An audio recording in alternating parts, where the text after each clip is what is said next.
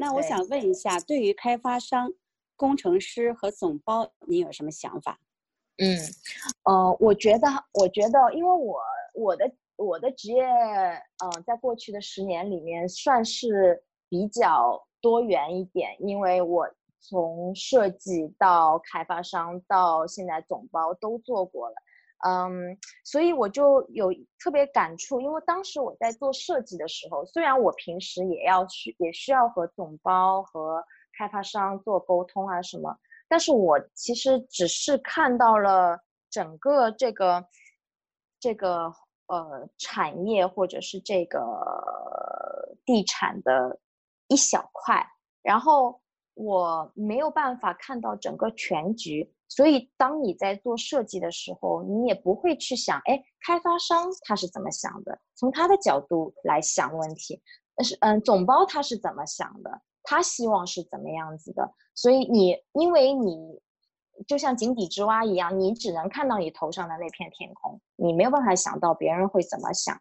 所以一直到我去开发商做了以后，我就呃一下子就思路拓宽了很多，就了解到哦，原来原来一个建筑，呃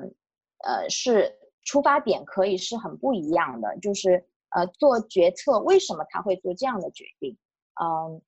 然后到了总包以后，我就更加清楚，就是嗯，包括他的资金运转啊，包括他的合同，因为在美国，呃，所有东西都是合同，呃，打官司也是家常便饭的事情，所以嗯，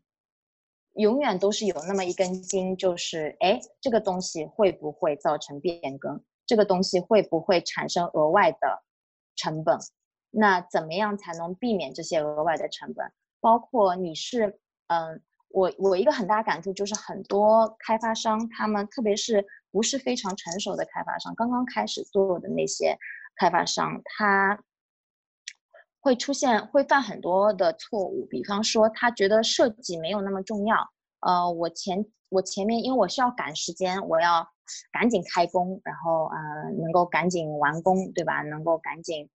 现金流能够回来，呃，但是但是这样操作的风险是非常非常大的，因为呃，你对首先所有的你的采购啊，你的合同啊，全部是基于你的设计，如果你的设计是不成熟的，你设计了百分之七十、百分之八十，你就。直接去竞标了，或者甚至他设计图上可以给你写你是百分之一百 CD，但是你出去售标，你的图纸是没有沟通好的，没有协调好的，你的建筑和结构没协调，结构没和哎 mechanical 没协调，mechanical 甚至 mechanical 自己，mechanical 和 plumbing 没有协调，plumbing 和 electrical electrical 和和和 mechanical 又没有协调，这些没有协调的部分，在将来都会回来产生变更，而。当你已经受标以后，作为开发商，你的你的嗯 leverage 就已经很低了。你他分包给你开一个价，啊，他可以，它绝对不是你一开始就在合同里面已经画好了，它的价是绝对不一样的。它可能是两倍、三倍于你，如果你本来就画在图纸上的，他给你呃售标的那个价，和你后来产生变更。的那个价钱可能要翻两倍到三倍，而且你很难说，哎，那我你这么贵，我就不用你了啊，我外面再找另外一个分包，分包那么多，对吧？我找另外一个分包，我来做这块工作，常常就是不行的，因为比方说，我作为这个建筑的分包，我说行啊，你找另外的分包，那他碰过的那些地方的系统设备，或者我将来。都不负责，因为我已经没有对这个东西的控制权了。就是他如果做了以后，那我再回来，那将来有出什么问题，那算谁的呢？所以你因为这个原因，你就很难说我哦，因为你价格贵，所以嗯，我就不让你做，我就找别人来做啊。你这件事情就在开发商那边，你就非常非常的被动，被动最对，最后你就是成本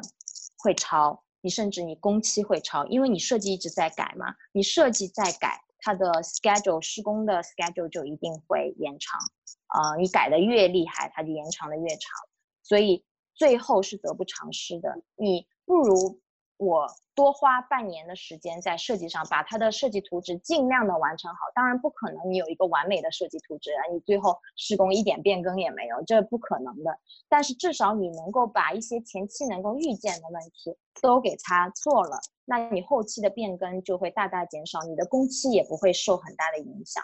呃，那责任就全在总包了。如果有工期的延迟，那就是你总包的问题。呃，我作为开发商，我是我没有很多变更，不然的话，总包会有很多理由说，哎，因为你的这些这些这些这些的设计改动，所以我现在 schedule 的这个这个的 delay，所以我这边有这么这么多的变更，嗯。对，这个就是我在做开发商和总包里面的一个很大的感受。嗯，甚至于，比方说，嗯，我想举一个 retail 的例子，就是很多住宅它的底层都是有商铺的嘛。很多开发商在一开始做设计的时候，他就觉得，哎，商铺这个是我要到最后再考虑的，因为我商铺的招标啊什么的，我可能要到项目比较后面我才会进行嘛，所以他就。而且他也不知道将来会找什么样的商铺啊什么的，他就没有在做这这块的，在设计阶段他就完全没有做商铺，嗯，结果到了后面呢，施工已经进行过半了，到我到后面了，然后他开始想起来招标了，然后他呃呃想招，他要他要开始招商铺了，然后商铺就开始提出，首先现在呃你的呃。普通的商铺很难找嘛，一般你就是还是酒店，嗯嗯，我是说餐馆啊什么的会比较好找。然后餐馆就说了，那我要你给我 gas，对吧？我要煤气啊，我要多少段煤气，我要多少多少的供冷，因为我的我的我的厨房很热嘛，所以我的供冷是需要比一般的商铺要多的。那我还需要排污，我的污水是有油的，所以油是需要处理的。还有我的厨房的排排烟也是，因为它这个烟也是有油的，所以也是需要处理的。嗯，然后我要多少多少热水或者什么，然后这些你如果在一开始你没有放进去的话，那你在后面你要再呃提供这些东西就很难了。比方说你的 gas，你开始就根本就没有设计这部分的 gas 进去，那你后面你你你你要你要呃提供 gas 给这些 retail，呃，你就是要增加成本。然后如果能增靠增加成本就能做到的还算好，有的甚至于你都没有办法实现了，那你根本就没有办法招餐厅作为你 retail 的 tenant，那你可能那个 retail 就要空置了。这个我就觉得就非常可惜了，所以，嗯，很多我我就觉得，如果你是做开发商的话，那，嗯，你可能可以找专业的，呃，嗯，MEP 的人来帮你在前期的时候来看一下有些什么该注意的东西注意，然后该图纸协调的地方，呃，一定要协调，因为不能够完全依赖建筑师。或者是总包来帮你协调图纸，他们是，呃，非常有限的，还是你内你自己需要有自己的人来做这一这一部分的控制。啊，你这个建议对我们地产学堂里面的这些开发商肯定非常有帮助。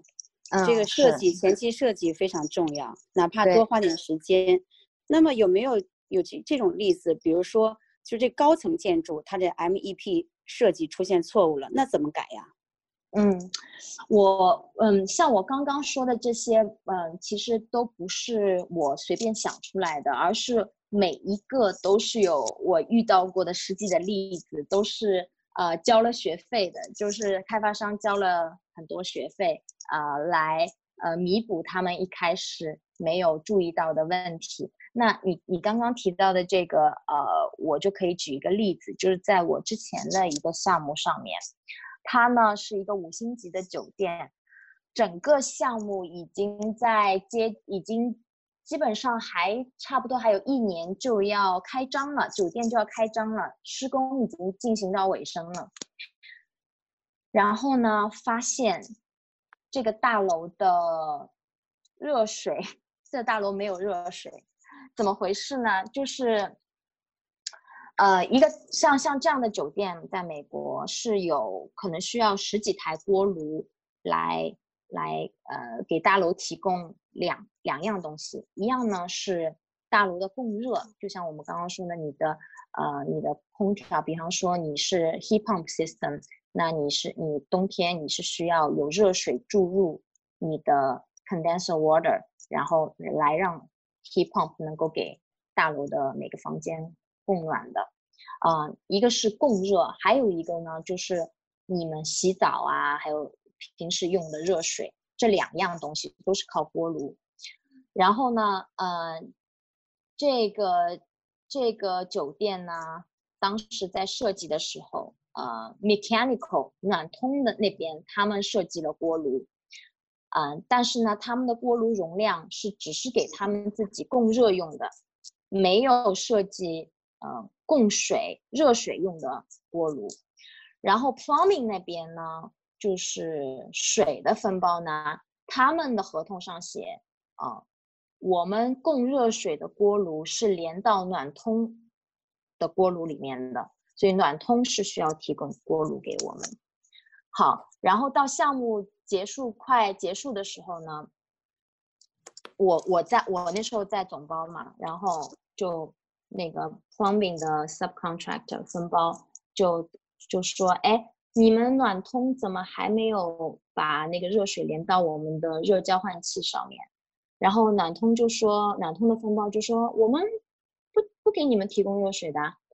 然后呢？立刻这件事情就发酵了，呃，马上我们就去查图纸、查合同、查当时的 basis basis of design，就发现原来是这个问题，其实就是一个沟通，就是一个图纸没有协调好的问题，就是机电的图纸没有跟水的图纸协调，最后造成大炉的锅炉是不够的，最后解决方案就是首先是。很多钱肯定是肯定是一定的，然后呢，尽量想办法加锅炉，然后加了三台锅炉呢，还不一定能够保证，嗯，整个酒店在最高峰时期的供水能够供水和供热能够不受影响，因为假设是在冬天最冷的时候又需要供暖，然后呢又是整个酒店它有办活动，整个酒店爆满的情况下。那你的锅炉是不是还能够提供所有的热水给整栋大楼？嗯，就嗯，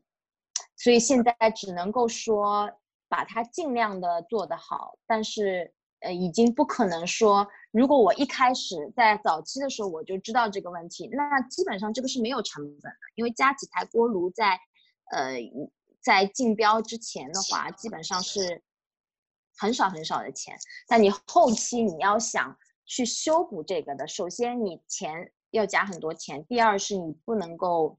很难修补到它呃完美的那个状态，而且大楼的结构也很有挑战，因为这个这栋这个酒店它是在它是在一个历史历史建筑里面翻修的，所以它历史建筑里面它本来顶层的结构它的承重就已经。嗯，已经涉及到它的最大负荷了，所以你的你要再加设备的话，它呃也不能够加太多了，所以整个大楼就限制了你没有办法实现一个五星级酒店能够该要实现的一个供供热的能力，所以就非常的可惜，因为你这个大楼已经完成了，就像就像你这个人他他他呃。你嗯，他的心，他的心脏，对他的心脏，你不可能，他不可能是因为他已经在后面才发现问题，所以他不可能是一个健康人的心脏了。你只能把他尽量的花很多钱给他做一个手术，什么搭个桥什么，让他能够运转。但是如果他这个人需要说什么跑个什么马拉松啊什么的，或者要做些什么很多事情，他就做不了了。啊，所以所以就就是这个样子，就。就，所以这就是说，一个一个很简单的一个设计的纰漏，一个设计的沟通的遗漏，会造在后期造成一个无法修补的一个呃呃大楼的问题，这个整个建筑它永远都会带着这个问题，太可惜了。对，就太可惜了。是的，而且它是一个五星级的酒店，住一个晚上得要多少钱？六百美金这样子。所以你想，它里面设计的这么漂亮，这个人长得这么漂亮，对吧？这么好，对，结果他的心脏其实是有问题的。对，MEP 太重要了。我想问一下，就是我们北美地产学堂群里哈，有一些人他们在做这个多单元公寓投资和管理，刚才我也提到了。那么在这个 I E MEP 方面，怎么做才能省钱呢？嗯，刚才说了，开窗户这个可以把它密封好一点，再有墙，呃，那个它的反射啊，它的材质上可以省钱。嗯，那个在 MEP 方面，比如说我们想让这个多单元公寓，有的时候是很多层的，那么让它在这个 MEP 方面，比如说我们做做手脚，可以让它省钱，这个能做到吗？嗯，其实。如果从系统系统的角度来说的话，你如果找 MEP 的设计工程师，他就可以给你提供很多方案。哎，比方说你有方案方案 A、B、C，他们的成本是多少多少，这些其实是比较简单的部分。但是你呃，其实这个大楼它其实还是有很多可以省钱的空间。那个一般你在呃在开发商那边，你进会进入到一个 VE 的阶段，就是 Value Engineering，就是呃你这个设计图纸出来了，然后呢，但是这个设计图纸里面有其实是有很多水分可以挤的。比方说，哎，你有你有六十根树管，但你是不是真的需要六十根树管？你是不是可以合并？比方说你的厕所可不可以背靠背？你厕所背靠背的话，你是不是就可以减少树管，减少你的管道的分布？那光这样子，你可能就几十万、几十万的那个呃施工成本就扣下来了。就一个小小的设计改动，你的嗯，你的呃，比方你的酒店、你的房或者你的住宅，它的所有的厕所是不是可以共享它的呃？就是 riser，就是 water riser 的水的输管啊，对吧？还有空调的排风啊，这些它是不是可以共享？如果可以共享的话，你就尽量往共享的方向去设计。其实它是有很多的呃那些门道呃可以来帮你节省的，因为其实施工成本是非常高的，一个小的设计的呃 VE，它其实可以给你节省很多的呃施工成本。嗯，当然，你你可以找有专门做 VE 的公司，也有也有那些呃 MEP 的设计公司，他来帮你做 VE，就相当于是第三方帮你在合成看一下图纸，你可以从那个图纸上可以给你找一些可以呃省钱的地方，呃，但是要找一家好的公司，要找一个真的有经验的人，能够帮你看出哪里可以省钱的就很重要。因为呃，我我也是，我们公司我以前的公司也是做帮人家做 VE 的，包括我在做开发商的时候，我们也是找 VE 的。好的和不好的是差别是非常非常大的。有的 VE 帮你前期，因为他想要你看到他的成绩嘛，所以他会 VE 掉一些你不该 VE 的东西，然后到后期会造成你的项目的问题。或者甚至增加你后后期的真正施工以后的成本，所以所以这个还是嗯嗯是需要开发商自己去把控的。那在这个不同的州，是不是这个 MEP code 不一样呢？嗯，就是不同的州是的，它有一些 code 的区别。嗯。但是呢，大方向都是差不多的，没有太大的差别。但是它确实每个州，包括每个市，哦，我了解到洛杉矶的话，呃，它甚至于每个区它的 code 都是不一样的。比方说洛杉矶市中心，它的 code 和洛杉矶其他地方就又是不一样的，就是在有一些 code 条款上面是要求是不同的。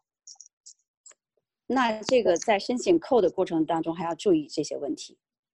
嗯，这些其实作为开发商你不需要太当太担心，因为你这个是可以完全仰仗你的工程师来帮你解决的。因为工程师他最大的任务就是他要熟悉 code，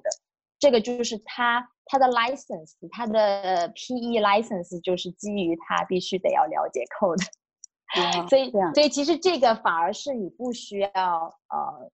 不需要太担心的地方。如果你有 code，你违背了 code。那这个其实是可以打官司的，但一般不不太可能发生，呃，这样的情况。对你，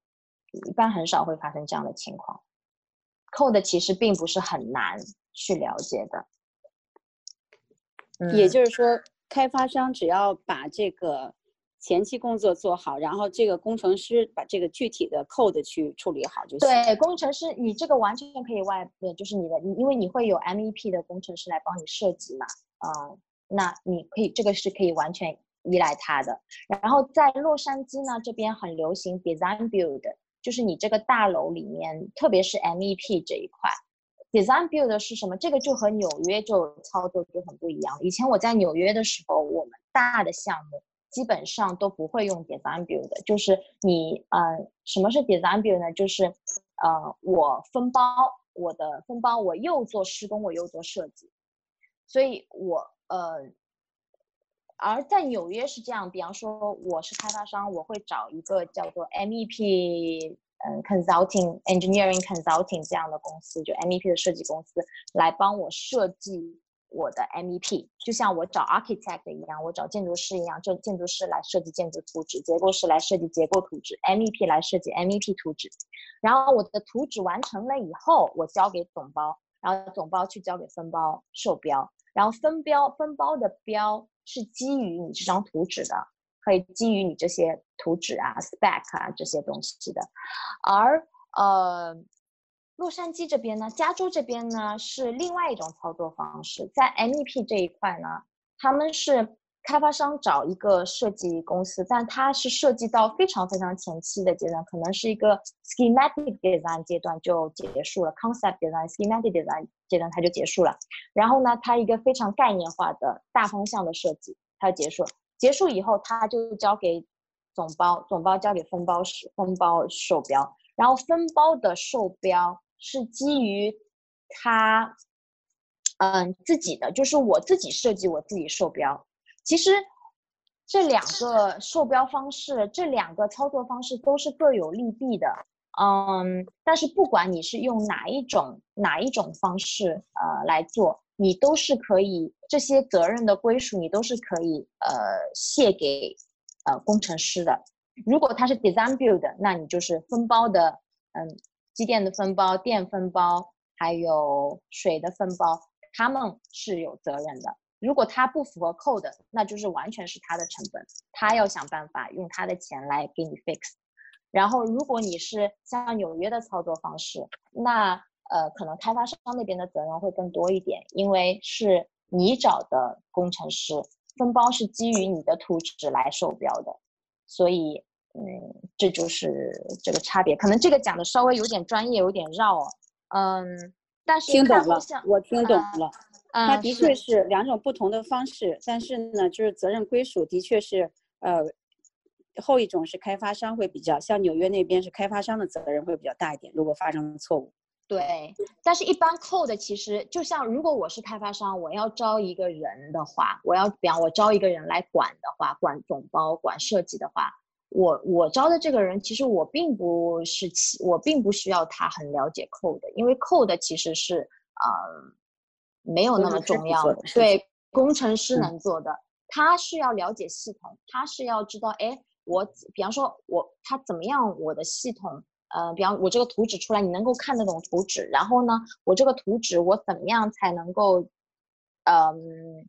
嗯，你要协调，能够有办法协调图纸，能够督促他们的，嗯，建筑师和工程师，他们能够发现图纸里面的该协调的那些。那些缝你都给它堵上，那这个就很考验你开发商管理的这个人的能力。还有，对总包的总包管理者的那个能力。对，时间过得真快，Jenny，谢谢你。我们已经有一个小时的分享了。啊，是。再次感谢你，让我们了解很多关于 MEP 和相关的知识，懂了好多知识，非常感谢。不客气。好，我们今天的分享就到此结束。北美地产学堂祝你财富增长。我们本周的嘉宾分享到此结束。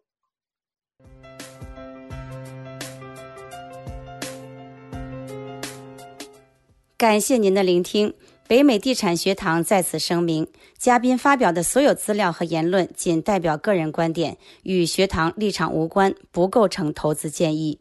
请您基于自己的独立判断，自行决定是否投资。如果您希望每周及时聆听投资专家的分享，可以关注我们北美地产学堂的微信公众号，或者加微信号“北美地产一二三”，拼音 B E I M E I D I C H A N 一二三，他会带您进入北美地产学堂的微信群。北美地产学堂祝您财富增长，我是松梅，咱们下期再见。